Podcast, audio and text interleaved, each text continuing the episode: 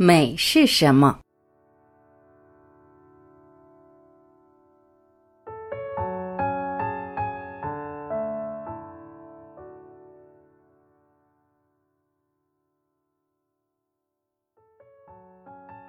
因为这是一个如此美丽的清晨，所以我们应该一起来探讨一下美。美是什么？如果我可以满怀敬意的提出这个问题的话，你将会怎样回答呢？美是什么？它在群山的身影中，在斑驳的树影中吗？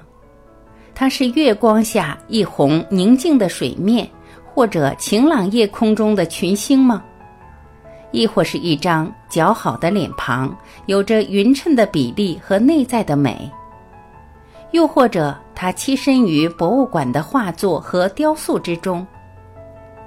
卢浮宫里有一尊美妙绝伦的雕塑，萨莫色雷斯的胜利女神，那是美吗？或者一个精心装扮的漂亮女人，那是美吗？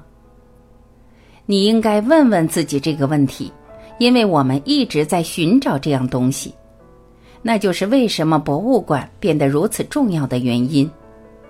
是不是因为我们自身是如此丑陋、如此支离破碎，以至于我们从未完整的看到任何事物？我们从未以一种健全的方式生活，所以我们以为美在外面，在图画中，在词迹动人的诗篇中，或者精彩的文学作品中。那么，美是什么？美是爱吗？美是快乐吗？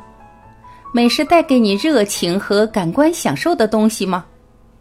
当你看着远处的那些丘陵和蓝天，天空映衬下群山的轮廓和投影，烈日下的小草和浓荫的树木，或者看着常年积雪的高高山峰，上面是从未被污染的清澈天空。当你看到这些，当你看着它们，不立刻将它们语言化，那么会有什么事情发生？那山脉壮丽、无限坚固，在你看到它的那一刻，难道没有驱散你所有的琐碎、你所有的焦虑和问题，以及生活中的所有艰辛吗？在那一瞬间，你变得安然寂静，就像一个有点淘气的小孩子，叫喊着四处跑闹了一整天。当你给他一件精美而复杂的玩具，他会怎么样呢？他的全部精力都集中在那件玩具上，不再淘气了。那个玩具吸引了他，玩具变成了无比重要的东西。那个孩子爱他，抱着他不放。那玩具就像你经常见到的那些已经非常破旧的泰迪熊一样。而那山脉在那一瞬间吸引了你，让你忘记了自己。如果你看到一尊精美绝伦的雕塑，不仅仅是那些古希腊的雕塑，还有古埃及的雕塑，它们有着不同寻常的坚实感，内涵丰富，岿然不动，庄严十足。在那一刻，它的庄严和无限驱散了我们的卑微琐碎。同样，我们成年人也被玩具所吸引。也许那所谓的玩具是我们的生意、我们的政治伎俩等等。这些事情吸引着我们，如果他们被拿走，我们就会很沮丧，我们会试图逃避、逃离我们真实的样子。所以，是不是当你不在时，美就发生了？你指的是你和你所有的问题，包括你的不安全感和焦虑，担心你被爱还是不被爱。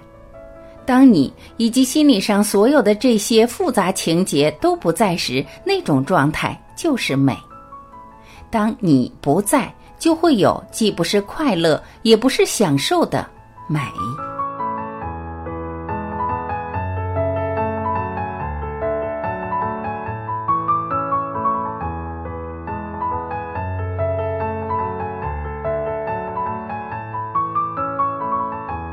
感谢聆听。